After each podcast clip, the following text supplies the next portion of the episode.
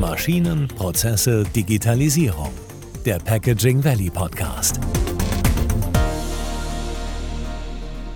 Hallo und herzlich willkommen zu einer neuen Folge Verpackt und zugeklebt. Ihr regelmäßiges Update für Neuigkeiten aus der Verpackungsindustrie. Innovative Ideen und spannende Gäste garantiert. In der heutigen Folge wird es knusprig und vielleicht auch etwas süß.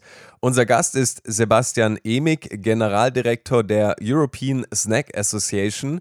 Und wir wollen heute darüber sprechen, welchen Zweck dieses Netzwerk erfüllt, welche Trends sich in der Snackbranche abbilden und welchen Beitrag auch Verpackungsmasch der Verpackungsmaschinenbau zu aktuellen Herausforderungen leisten kann. An dieser Stelle ein herzliches Willkommen an dich, Sebastian. Vielen Dank, dass du dir heute die Zeit für den Podcast genommen hast. Vielen Dank, vielen Dank äh, für die Vorstellung und vielen Dank, dass ihr mich bei eurem Podcast dabei habt. Klasse. Sebastian, eine Frage, die du vielleicht öfters gestellt bekommst, aber zu Beginn, was ist denn dein Lieblingssnack? Mein Lieblingssnack, da muss ich mich natürlich ein bisschen aus dem Fenster lehnen und unsere Industrie repräsentieren, ist eine Salzstange. Ganz knusprig, dünn gebacken und hat einen herzhaften Crunch. Klasse.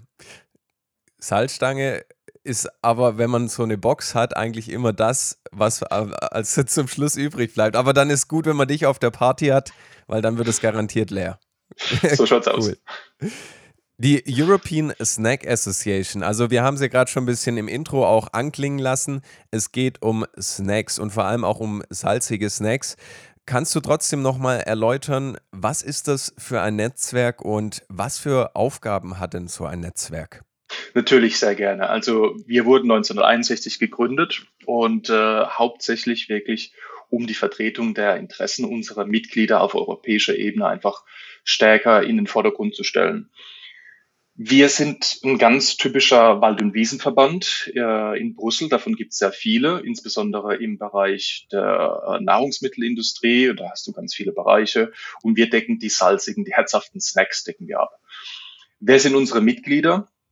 Ganz einfach auf der einen Seite haben wir die Snacks-Hersteller, die großen Marken, die man auch kennt im Supermarkt. Und damit wir eben nicht nur die Hersteller abdecken, sondern einfach auch den größeren Bereich abdecken. Im Bereich der ganzen Value Chain haben wir natürlich auch die Zulieferer. Also wenn ich mich vorstelle als Repräsentant unseres Sektors zu einem Mitglied des Europäischen Parlaments oder der Kommission, spreche ich immer im Namen der sowohl der Hersteller als auch der ganzen Zulieferer.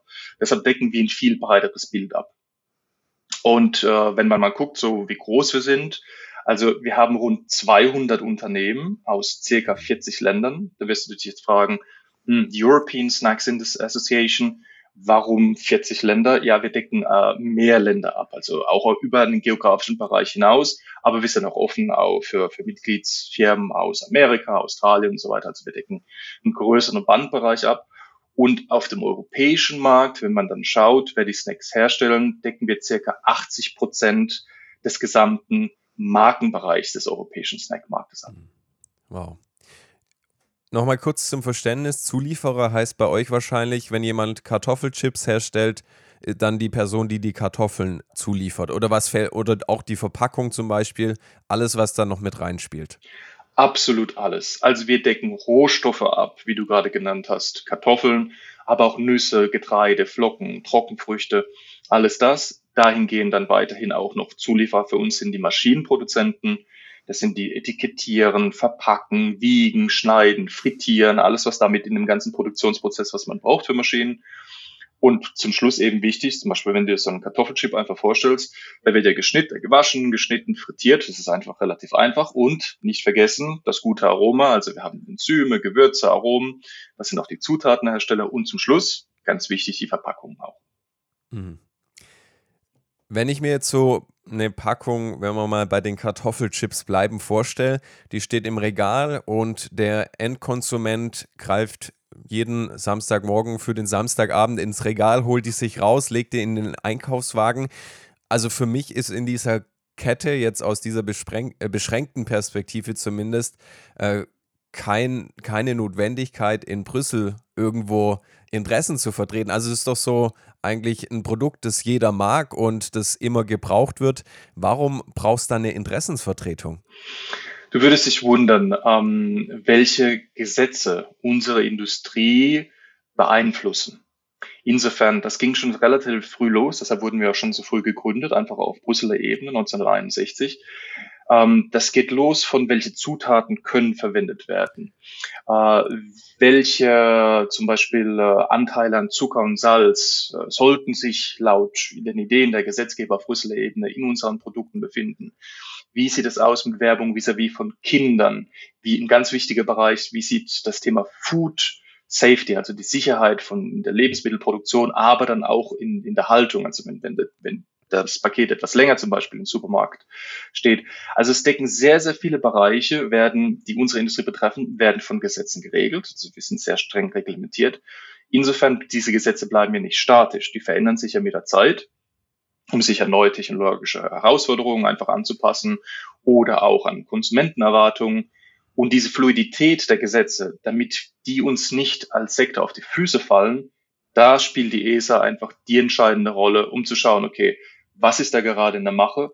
Wie können wir da Einfluss nehmen? Wie können wir da auch Informationen mit einbringen in den Politikentscheidungsprozess? Und äh, das ist wirklich sehr, sehr wichtig für uns. Ansonsten, wenn das, wenn wir nicht vor Ort wären, würden eventuell Gesetze eben unseren Herstellern als auch Zuliefern auf die Füße fallen und das wollen wir natürlich nicht. Mhm. Hast du da so aus diesem Jahr vielleicht ein konkretes Beispiel, wo ihr explizit äh, Interessen gegenüber den Politikern vertreten habt? Ja, absolut. Ähm, es ist ein etwas technisches Thema. Das äh, passiert bei, der, bei dem Frittieren in sich. Da entsteht eine Prozesskontaminante. Wenn du etwas frittierst, dann wird es gebräunt einfach. Das ist der Bräunungsprozess. Und dann entsteht Prozesskontaminante Acrylamid. Hast du bestimmt schon mal gehört. Das ist aber nicht nur bei uns in den Snacks, sondern das hast du in Brot, in Kaffee, äh, in anderen süßen Backwaren und so. Das ist ein ganz natürlicher Prozess, der schon seit ja, ja, Jahrtausenden einfach in zu unserem menschlichen Konsum dazugehört, weil wir einfach angefangen haben, Sachen ins Feuer zu schmeißen und dann zu essen und gemerkt haben, hoppla, das schmeckt dir ganz gut. Und wir sind gerade dabei, äh, die Kommission und das Parlament zu informieren, was wir da gemacht haben und einfach diese Prozesskontaminante in den letzten zwölf Jahren langsam zu senken. Im Moment sind da eventuelle Gesetzeshaben oder Vorhaben, in der Mache, die wir natürlich versuchen mit zu beeinflussen und zu sagen, guckt, bevor jetzt irgendwelche Werte für diese Prozesskontaminante einsetzt und das sehr streng reglementiert, schaut doch erstmal, was die Industrie bisher gemacht hat. Wo sind unsere Erfolge, aber ganz wichtig, wo sind immer noch die Herausforderungen, die wir einfach zu bestehen haben? Und da sind wir positiv dabei, einfach die, die, die Awareness bei allen Seiten, die da mit teilnehmen, diesen Politikentscheidungsprozess mitzugestalten und mit zu beeinflussen und zu sagen, okay, wenn ihr diese Werte hier eventuell implementieren möchtet für diese Prozesskontaminante, dann schaut einfach, was haben wir gemacht und wo sind noch die Herausforderungen. Mhm. Wenn dann im Parlament über so einen neuen Gesetzesentwurf abgestimmt wird, ist es dann ein bestimmter Rat, der speziell für Lebensmittel zuständig ist? Der darüber abstimmt oder ist es sogar das ganze Parlament? Normalerweise gibt es einzelne Komitees mhm. in dem Parlament. Das deckt wirklich, äh, ja, wenn ich so sagen, das, die ganz alle Lebensbereiche ab. Das ist Energie, Telekommunikation, Außenhandel. Also für wie, wie auch äh, spiegelbildlich im deutschen, im, im deutschen Bundestag. Also das Ganze auch in Brüssel auf einer größeren Ebene, auf einer breiteren Ebene. Und für uns ist es das ENVI Committee. Das ist Environment, uh, Public Health and Food Safety, also Umwelt, öffentliche äh, Person äh, oder das öffentliche Wohlbefinden als ja. auch ähm, Food Safety. Insofern, und dieses eine Komitee ist für uns einfach, würde ich sagen, sehr bestimmend, wenn es für unseren Teilbereich geht, ja. Mhm. Auf der anderen Seite seid ihr auch sehr aktiv, was das Informieren von Endverbrauchern angeht. So hattet ihr jetzt auch aktuell die SnackX in Hamburg. Das ist eine Messe für Snacks. Kannst du hier mal einen kurzen Abriss geben? Was waren da für Beteiligte da und äh, wie, wie lief das Ganze ab? Also die SnackX, was man da ganz klar sagen muss, ist wirklich eine, eine Messe, eine Fachmesse. Wir haben kein öffentliches Publikum da. Das heißt nicht, wenn, ah, okay. wenn man da hingeht als Aussteller und sagt, hm, kann ich mal eure Snacks probieren und was macht ihr denn überhaupt? Sondern nein, das ist eine Messe B2B. Das ist wirklich von den Zulieferern für die, für die Manufakturen, für die Snackshersteller Das sind hauptsächlich eben nur professionelle Kontakte. Die wissen ganz genau bei den einzelnen Zuliefern, welche Maschinen sind da gerade in der Entwicklungsphase, wann kommen die mhm. Maschinen raus, welche Rohstoffe können sie beziehen, zum Beispiel Nüsse aus, aus Ländern außerhalb von der EU. Also es ist sehr, sehr professionalisiert. Insofern B2B, ganz wichtig. Meistens als Aussteller haben wir wirklich die Zulieferer, wie ich vorhin gesagt habe, die Rohstoffe, Maschinen, Zutaten, also alles, was, was die Snackshersteller brauchen, um zum Schluss dann eben ihre Snacks oder Snack-Nüsse in den Supermarkt zu stellen. Ähm, wir haben meistens die Entscheider der einzelnen Firmen dabei, also das sind, das sind die Leute, die die sind, äh, die vor Ort sind, die dann sagen, okay, hör zu, wir bauen drei, vier von diesen Maschinen. Die Zulieferer freut es natürlich, wenn sie mit dem Stand vorhanden sind und sagen, das ist toll, weil für uns ist es kein, kein Waste of time, also das ist keine Zeitverschwendung, sondern das sind wirklich die Leute, die dann die Geschäfte abschließen können von Seiten der Manufaktoren. Wir hatten circa alles in allem 2000 Besucher dieses Jahr mit 160 Ausstellern. Für uns ist das sehr wichtig, weil eben wir hätten eigentlich das letztes Jahr schon geplant, dann kam Corona zwischen rein. Wir haben die Messe normal alle zwei Jahre. Insofern mit Corona, Corona-Pause, war, hat, mussten jetzt unsere Zulieferer drei Jahre warten auf die SnackX, aber ja. es war eine fantastische Messe. Wir machen natürlich immer ein Feedback von den einzelnen Ausstellern und sie haben alle gesagt, es war erstens klasse, dass wir uns alle mal wieder gesehen haben, face to face aber das Business ist einfach am Brummen. Also das, der, der Sektor läuft und läuft und das ist wirklich fantastisch zu hören. Uns freut es natürlich sehr. Und die nächste Messe findet dann wiederum in zwei Jahren statt, 2024 in Stockholm. Klasse. Und ich hatte jetzt schon den Endverbraucher angesprochen und äh, du hast mich korrigiert, dass es eine reine B2B-Messe ist. Aber macht ihr auch was für den Endkonsumenten? Dass ihr das sagt, wir, wir leisten da Aufklärungsarbeit oder ist das euer, eher, eher nicht eure Aufgabe? Da muss ich sagen, das ist ganz klar, das haben wir auch in unserem Aufsichtsrat besprochen, nicht mhm. unsere Aufgabe. Wir sind eine reine Organisation, die die ähm, Informationsveranstaltungen betreibt, aber auf Brüsseler Ebene, dass wir dort einfach auch ein Bewusstsein schaffen und, und ein besseres Verständnis von unserem Sektor. Aber das geht nur an die Träger von politischen Entscheidungen. Das geht nicht an den, sage ich mal, an den normalen Verbraucher. Wir haben das so entschieden, weil wir einfach professionalisiert sind und wir sind auch ein sehr kleiner Verband. Also mit mir arbeiten noch vier andere Personen wow, okay. in diesem Verband. Insofern könnten wir das auch gar nicht leisten. Auch weil wir eben so einen breiten ja, Bandbreite abdecken und unterschiedliche Märkte, überlassen wir diese Kommunikation direkt unseren Mitgliedern, meistens eben dann den Herstellern an sich. Was ich aber sagen möchte, äh, Konsumerinformation oder Konsumenteninformation.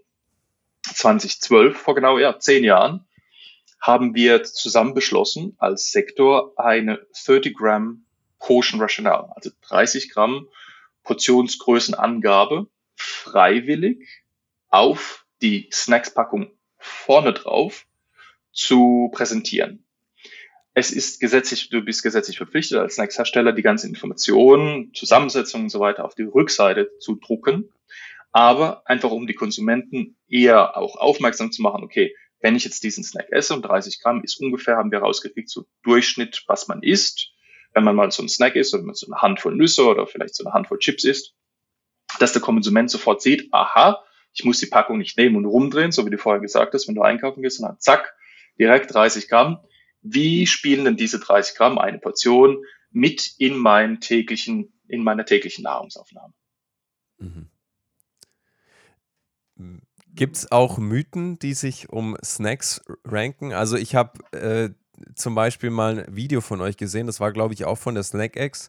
Da wurden Fragen gestellt an die dort Anwesenden und äh, zum Beispiel Luft in, in den Beuteln. Also das ist zum Beispiel so ein Punkt, ist eigentlich äh, völlig logisch, wenn man so ein bisschen in der Verpackungsbranche unterwegs ist, dass das wichtig ist für das Lebensmittel und viele Leute denken, okay, das ist Betrug, ich werde hier betrogen, weil ja Luft noch in den Verpackungen ist.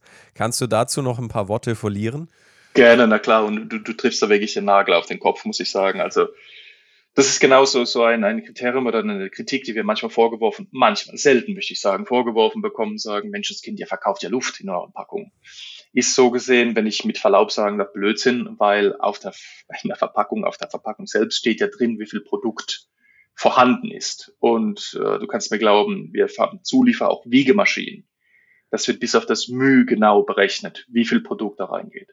Und genau wie du gesagt hast, wir schaffen einfach so eine, eine Atmosphäre innerhalb von diesen Verpackungen, damit die Produkte nicht ja, ranzig werden, damit wir einfach diese Food Safety aufrechterhalten äh, können und die Qualität und den Geschmack, als auch eben Snacks.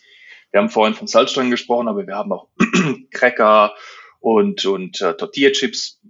Wenn du keine Luft drin hättest, bei der ganzen äh, Transport, würden die Dinge natürlich zerbrechen. Dann hättest du den anderen Kritikpunkt sagen, ja toll, ähm, ihr habt zwar keine Luft mehr drin, aber ich habe jetzt eigentlich nur noch kleine Brocken drin und Staub. Also das möchte ich ja auch nicht essen. Insofern Du hast es schon äh, gesprochen, äh, angesprochen, mhm. pardon. Das ist, das können wir einfach ganz einfach rausheben. Also mit einer ganz einfachen Argumentation. Wenn ich noch einen anderen erwähnen darf, das heißt immer, Menschenskind, eure Snacks, die sind ja viel zu salzig und das ist ja furchtbar, ihr habt ja viel zu viel Salz. Äh, insofern auch wiederum ein Mythos, weil wenn du schaust, wie viel Salz eigentlich in unseren Produkten ist, die wir schon in den letzten 20 Jahren kontinuierlich runtergebracht haben mit unterschiedlichen äh, Rezepten, mit anderen Salzarten und so weiter. Die wurden sehr, sehr, also der Salzwert wurde sehr runtergebracht. Warum sind die salzig? Weil wenn du meistens einen Snack isst, das Aroma, das, das Gewürz ist auf der Oberfläche. Und das erste, was deine Zunge oder die Knospen auf deiner Zunge spüren, ist das Salz. Insofern denkt ein Konsument, Menschenskinder, die Dinge sind aber ganz schön salzig. Ist aber genauso leider einfach eine Fehlwahrnehmung, weil manchmal haben andere Produkte viel mehr Salz, wie du und ich, wir sind Deutsche, wir essen eigentlich relativ viel Brot. Im Brot ist das Salz in dem Teig verarbeitet. Und der Europäische ähm, Verbraucherverband in Brüssel hat mal ein Dokument rausgebracht über Ernährung 20, 2011.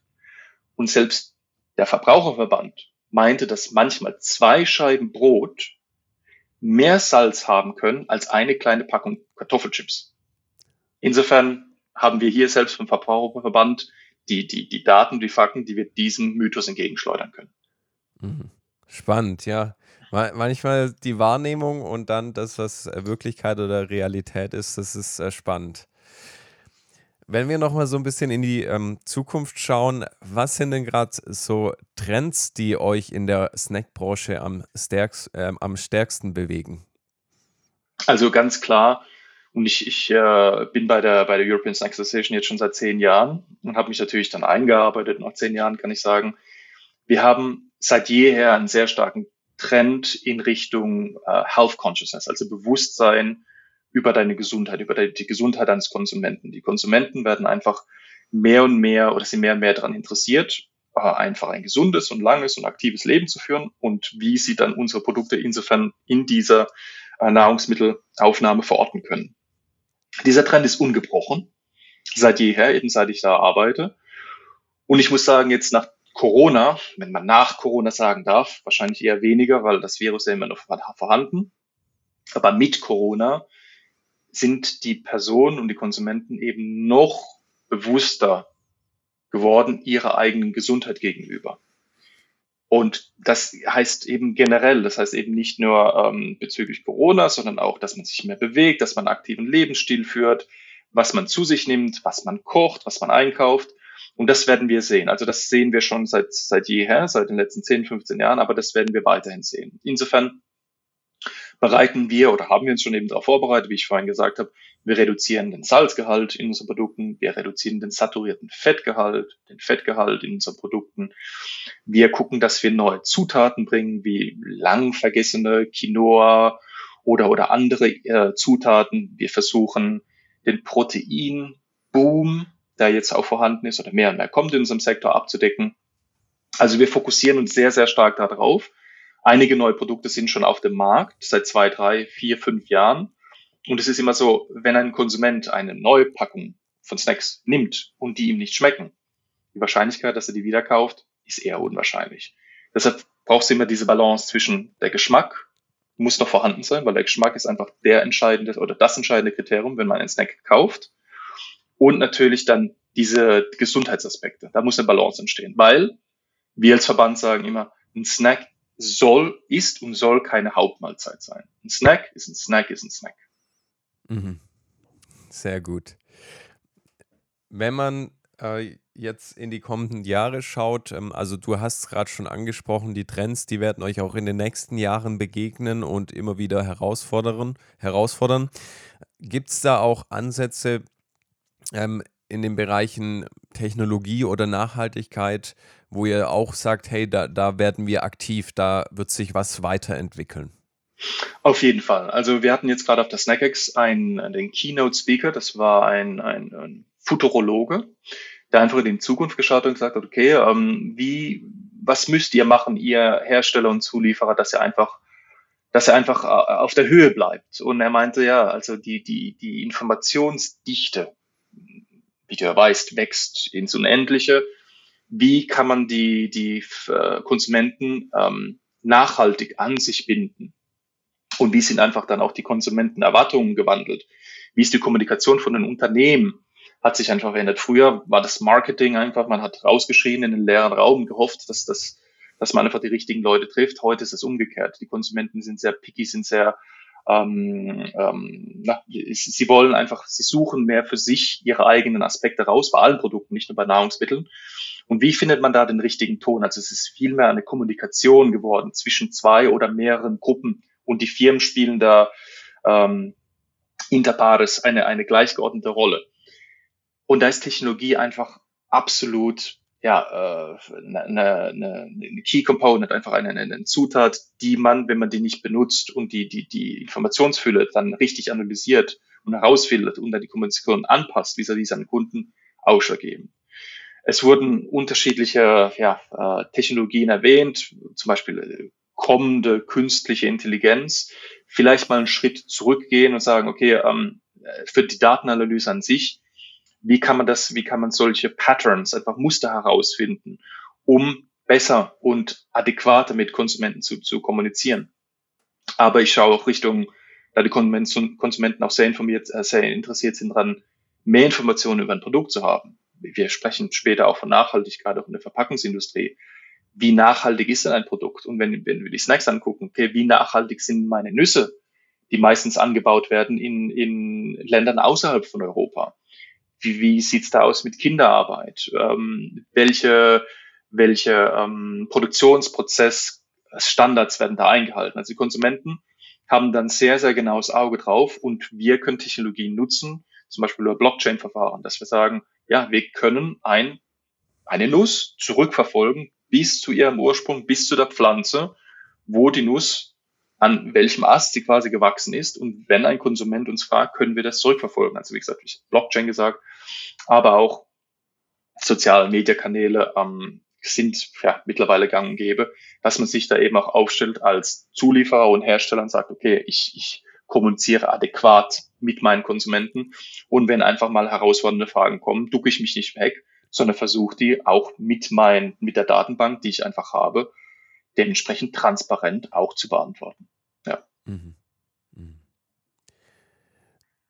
Hm, spannend, eine spannende Frage oder auch so, bei uns im Podcast geht es ja um die Verpackungsmaschinenbranche und damit würde ich gerne auch die Folge mit dir schließen. Mhm. Du hattest schon das Beispiel erwähnt, dass auf eurer Messe auch dementsprechend Zulieferer von Maschinen sind, die dann eben die Snacks verpacken und die froh sind, wenn sie dann mal drei Maschinen abgenommen bekommen. Welchen Beitrag kann denn die Verpackungsmaschinenbranche ganz aktuell leisten, um euch bei euren Herausforderungen zu unterstützen? Also ganz große, muss ich sagen. Da jetzt mit, mit dem Green Deal von der aktuellen Kommission und dann auch dem Unterkapitel von Farm to Fork das Thema Nachhaltigkeit jetzt sehr ähm, en vogue ist und, und nach vorne gebracht worden ist. Für mich persönlich muss ich sagen, etwas zu spät. Ich glaube, dass das Thema hätte man schon früher anpacken können. Ist das natürlich auch im Bewusstsein der Konsumenten sehr weit nach vorne gerückt, was ich klasse finde. Was das natürlich auch heißt, dass, dass unsere, unser Sektor, unsere Industrie natürlich auch unter gewissen Herausforderungen gestellt wird, aber die wir auch beantworten können mit Zusammenarbeit der Verpackungsindustrie. Ähm, ganz aktuell für uns, ähm, wenn du dir die Snacks anguckst, wir haben eben von, von, von den Packungen gesprochen, wo, die Luft und die Snacks eben da drin sind. Was wir natürlich hoffen, dass in, in naher Zukunft das stattfinden wird in der Verpackungsindustrie, die Umstellung zum Beispiel von gemischten Kunststoffen auf Monopolymere. Die einfach leichter zu recyceln sind, ohne an Leistung einzubüßen. Einfach, dass das Produkt immer noch diese Schutzatmosphäre drin hat, um die Food Safety aufrechtzuerhalten, ähm, aufrechtzuerhalten ist. Oder neue Technologien, zum Beispiel wie kompostierbare Verpackungen, ähm, um die Wiederverwertbarkeit einfach zu erhöhen. Oder ähm, Produkte oder eben Verpackungen, die auf papierbasierten Materialien äh, ähm, oder papierbasierten Materialien enthalten, die dann eventuell zu 100 Prozent sogar recycelbar sind, eine Papierabfallkette. Also es sind einige ähm, Technologien definitiv in der Planung. Ich weiß es, weil ich dann äh, in, auch mit den Herstellern, mit den Zulieferern, pardon, äh, mich unterhalten habe. Einige sind noch nicht ganz marktreif, aber ich bin da sehr, sehr zuversichtlich, dass wir das in den nächsten ein bis drei Jahren auch groß, großflächig geregelt bekommen. Natürlich, neue Technologien kosten Geld. Die Innovationszyklen, gerade der Zulieferer, sind jetzt nicht so sehr schnell, sechs Monate, sondern es dauert eben meistens, wie ich gesagt habe, ein bis zwei Jahre. Aber weil, weil dieser, die öffentliche Aufmerksamkeit auf dem Thema Nachhaltigkeit ist, unsere Snacks-Hersteller das schon seit längerem auf ihren Plänen haben und die Verpackungsindustrie als sehr enger Partner dazu gesehen wird, denke ich, dass wir von diesem, sorry für dieses, für diesen Anglizismus, von diesem Take, Make and Waste mhm. hinkommen zu dem Reduce, Reuse and Recycle, also zu dieser Circularity, dass wir das mhm. wirklich schaffen, diese Kreislaufwirtschaft, dass wir die wirklich packen, auch bei uns. In anderen Sektoren existiert das schon, eben zum Beispiel eine PET oder Flaschen zum Beispiel. Aber ich denke, dass wir das in den nächsten ein bis drei bis vier Jahren werden wir das schaffen. Und da ist es eben extrem wichtig, dass die Verpackungsindustrie mit uns Hand in Hand zusammenarbeitet. Ja. Mhm. Und im Speziellen auch nochmal die Verpackungsmaschinenbauer, also die, wo die Maschinen herstellen. Gibt es da auch Möglichkeiten, wo du sagst, okay, da kann man nochmal ein bisschen zu den Herausforderungen beitragen, da aktiv mithelfen oder mitgestalten? Äh, an, an vielen Ecken, Enden kann man, kann man da eben, ähm, kann man da ansetzen. Es ist zum Beispiel äh, die vorgelagerten Arbeiten, wenn man eine Maschine oder designt für das Recycling, dass man das schon, schon im Vorfeld quasi einplant die Art der verwendeten Tinte, die dann auf die Verpackung draufgespritzt wird, äh, die Düseneinstellung oder zum Beispiel die Verringerung der Anzahl der Größe der Schnittflächen, wenn du, wenn du Verpackung hast, da ist es eigentlich ein, oft ein langer Schlauch, in das Produkt eingefüllt wird und oben und unten wird das abgeschnitten. Und gerade diese Schnittflächen, welche, welche Technologien es gibt, ob das äh, wärmebasiert ist oder ob das klebstoffbasiert ist, welche Klebstoffe du benutzt, einfach ob das organische Klebstoffe sind, dass man die Verpackungsenden einfach verkleinert, ohne die Verpackungsintegrität einzubüßen. Also es gibt da hunderte an, an, an Stellschrauben, an denen man spielen kann, wie lange die, wie lang die Maschinen an sich ver, äh, arbeiten, welchen Stromverbrauch sie haben, wo sie positioniert sind dann in den Werken, um die Wegstrecke zu verkürzen.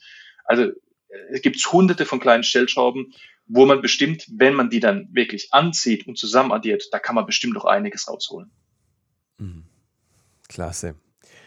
Sebastian, ich bedanke mich ganz herzlich bei dir für deine Zeit und du hast uns einen tollen Einblick gegeben in deine Arbeit. Und wenn jetzt jemand sagt, hey, er möchte mal gern persönlich mit dir Kontakt aufnehmen, das ist sicher auch möglich. Kannst du noch was dazu sagen? Wie kann man mit dir am besten Kontakt aufnehmen? Absolut. Also erstmal vielen, vielen Dank für die Einladung. Es war wirklich, ein, hat mir sehr viel Spaß gemacht. Von, von meiner Seite immer sehr, sehr gerne, wenn Fragen bestehen. Wir sind sehr, sehr offen. Wir sind auch offen für, für neue Mitglieder. Für mich ganz wichtig, nicht die Katze im Sack kaufen, sondern erstmal gucken, was wir machen und wo ist der Mehrwert potenziell für, für die Firmen, die dann teilnehmen wollen. Ich bin erreichbar unter Sebastian at esasnacks.eu oder einfach googeln auf unserer Webseite oder auf LinkedIn gehen. Es gibt mehrere Kanäle, ich bin immer erreichbar. Alles klar. Super. Dann vielen Dank und äh, alles Gute dir. Vielen Dank und gleichfalls. Wenn Ihnen diese Folge gefallen hat, dann abonnieren Sie den Podcast, lassen Sie uns eine positive Bewertung da und erzählen Sie Ihren Kollegen davon. Bis zum nächsten Mal.